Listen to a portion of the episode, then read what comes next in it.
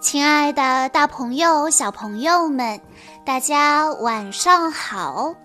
欢迎收听今天的晚安故事盒子，我是你们的好朋友小鹿姐姐。今天我要给大家讲的故事是由杨卓灿、铃铛小朋友推荐，故事的名字叫做《我可以独立》。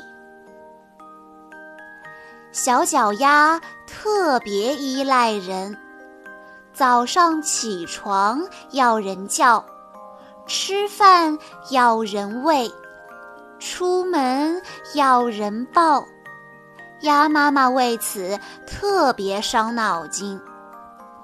周末的早上，阳光都照射进窗户了，鸭妈妈还没来叫小脚丫起床。小脚丫觉得非常奇怪。小脚丫走出卧室一看，鸭妈妈竟然没有像往常一样为自己准备早餐。小脚丫嘴里嘀咕着：“妈妈去哪儿了呢？”小脚丫跑进妈妈的卧室一看，原来妈妈生病了。正躺在床上呢，小脚丫赶紧跑出门去为妈妈请医生。现在鸭妈妈不能做早餐了，小脚丫非常懂事，它出门为妈妈买了面包和牛奶。可是午饭该怎么办呢？小脚丫决定自己动手给妈妈做。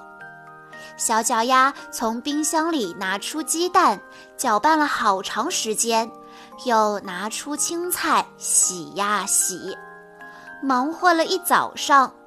小脚丫总算是把中饭做好了。他把做好的饭菜端到妈妈床前，鸭妈妈欣慰地笑了。照顾了妈妈一天，小脚丫流了好多汗。浑身都湿了，他把脏兮兮的衣服换了下来，想着妈妈每天辛苦洗衣服，有些心疼妈妈，于是决定自己洗衣服。小脚丫把自己和妈妈换下来的衣服都放进了洗衣机。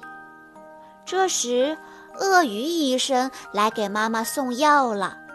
他看到累得满头大汗的小脚丫，高兴地说：“你真是个懂事的好孩子。”小朋友们，我们都要学习故事中的小脚丫，帮助妈妈分担一些力所能及的家务事，体谅妈妈的辛苦，做一个独立的孩子。好啦，今天的故事到这里就结束了，感谢大家的收听，也要再次感谢杨卓灿小朋友推荐的故事，我们下一期再见喽。